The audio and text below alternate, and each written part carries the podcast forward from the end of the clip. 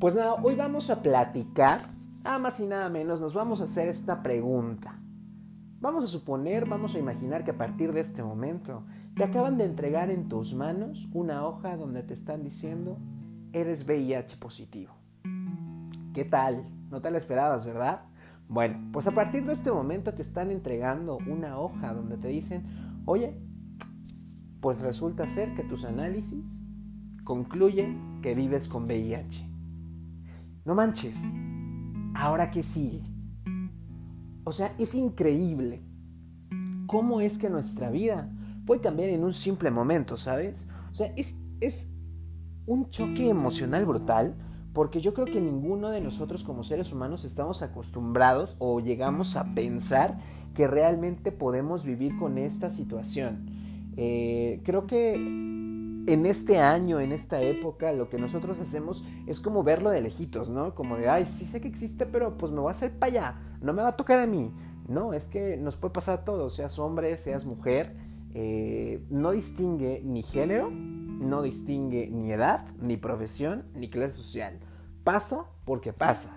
Y así es la vida, ¿eh? Muchas personas me han dicho, eh, pues oye, ¿cómo te contagiaron? No, a ver, hagamos una cosa, es como te transmitieron, ¿sale? O sea, empecemos a educarnos un poquito más en el, aspecto de poder hablar de una manera que no sea eh, discriminatoria, ¿sabes? Yo creo que a nadie nos gustaría que nos dijeran, ¿cómo te infectaste? Yo, pues no soy un patógeno, me explico, soy un ser humano. Eh, al contrario, yo creo que tener estos pequeños detalles ayuda muchísimo. Pero regresando al contexto principal de este capítulo, ¿ahora qué sigue? ¿Te lo has preguntado? Yo me hice esta pregunta, híjole, cada noche de los primeros ocho meses del diagnóstico. ¿Ahora qué hago? ¿Ahora qué sigue? Es que es increíble, la vida se te nubla en un segundo. Y créeme que no nada más con un VIH. Te puede pasar con un cáncer, con una diabetes, con un tumor, con alguna circunstancia, con la pérdida de un ser querido, de un padre, de una madre, de un hijo. ¿Ahora qué sigue? O sea, es que tenemos que aprender a ser más empáticos con nuestro entorno. Lo curioso es que el ser humano es empático cuando le conviene y muchas ocasiones preferimos optar por ignorar el dolor de otras personas. Yo creo que cuando yo me preguntaba diariamente, ¿qué sigue ahora? Tenía muchísimo miedo. O sea, me llegué a preguntar, ¿voy a poder trabajar? ¿Voy a poder tener una pareja? ¿Voy a poder utilizar cubiertos de donde yo vivo? Voy a poder eh, ir de viaje, eh, no sé, voy a morir, ¿cómo voy a morir? Eh, creo que la gente que he visto con VIH ha muerto de manera muy, muy fuerte. ¿Qué sigue para mí? ¿Cómo es la vida a partir de ahora? No, es que está tremendo. O sea, yo creo que mientras más empáticos nos volvemos, más podemos colocarnos en los zapatos de otras personas. Yo creo que es una guerra brutal. definitivamente yo la primera persona que recuerdo que murió de VIH eh, cercana a mí, yo tenía escasamente eh, seis años, eh, su nombre era Alejandro, era un amigo de la familia y falleció, falleció a los 30 años de edad porque no tomó en realidad nunca un retroviral, en esa época eran de mucho más difícil acceso. ¿Y sabes qué pasa? Murió solo.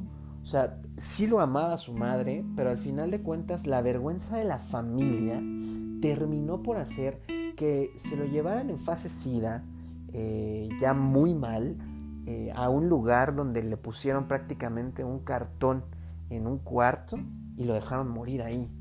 Y por miedo al que dirán, eh, lo subieron a un carro muriéndose y se lo llevaron a Michoacán a que falleciera a un lugar que no sé dónde quedó y creo que nadie sabe dónde quedó. O sea, yo creo que nadie tiene por qué pasar por eso, ¿sabes? Eh, y al final de cuentas, el hecho de volvernos más empáticos no solamente es con una enfermedad, es con todo el contexto, porque yo siempre he creído que estamos conectados. Ahora, ¿qué sigue?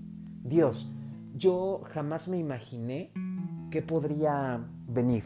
O sea, realmente eh, cuando yo salía de antro, que estaba más jovencito, y cuando veía a mis amigos, híjole, pues yo, lo veía como una situación de, pues todo está bien, no pasa nada, es una situación que nunca me va a tocar a mí, eh, cumplí de repente 21, 22, 23 años, ¿sabes? Eh, no sucedía nada, me cuidaba, ¿no? Porque pues yo decía, bueno, hay que cuidarme, hay que cuidar a otras personas, Y de repente, a los 28 años de edad, se presenta la situación.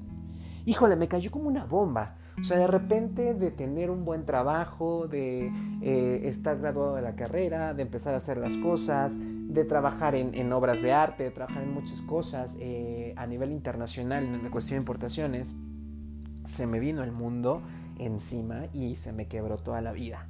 O sea, yo nunca voy a poder olvidar que mi primera reacción al recibir el diagnóstico fue sonreír.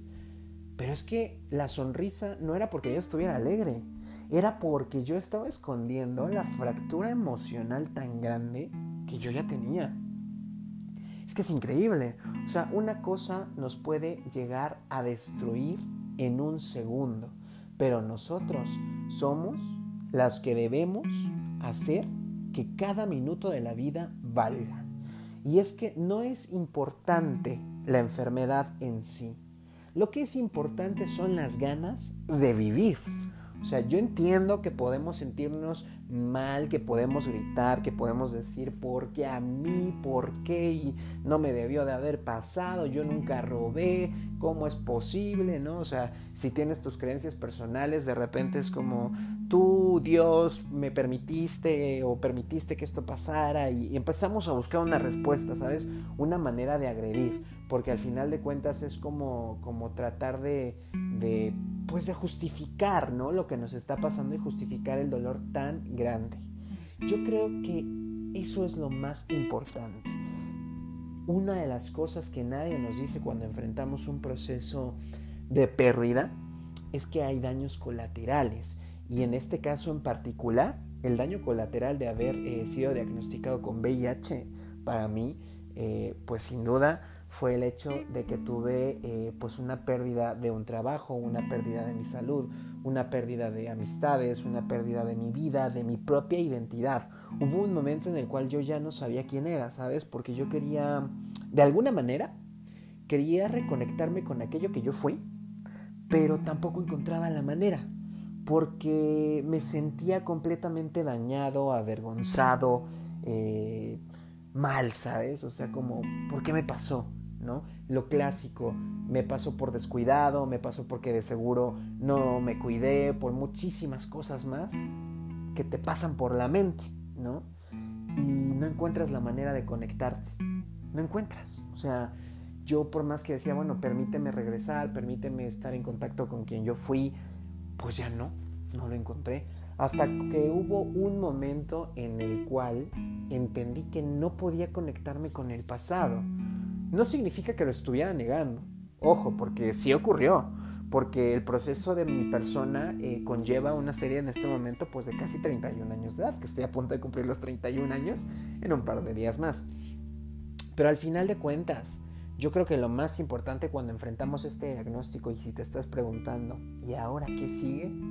Pues sigue vivir, porque eres un campeón, porque eres un guerrero, porque así se nos caiga el mundo encima, Espero que cuando venga la ola tan grande no tengas miedo y te levantes como lo que eres, un guerrero. Porque eso es lo que más importa.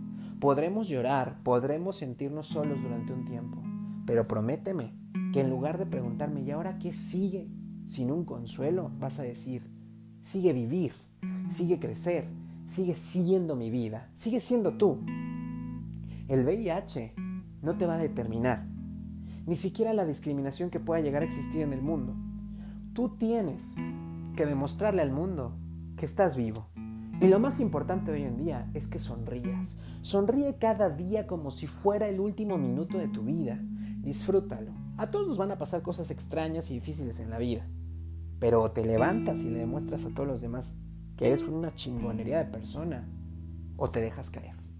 Es así de sencillo. Que sigue, sigue vivir. Y eso es lo que te pido. Así vivas o no vivas con VIH, tienes que vivir. Tú puedes, échale ganas. Este fue el primer episodio de Me cayó la neta. Y pues nada, a darle que tengas un excelente día, noche o mañana, donde quiera que te encuentres. Te mando un fuerte abrazo, sonríe, la vida es única por el simple hecho de ser vida. Muchas gracias.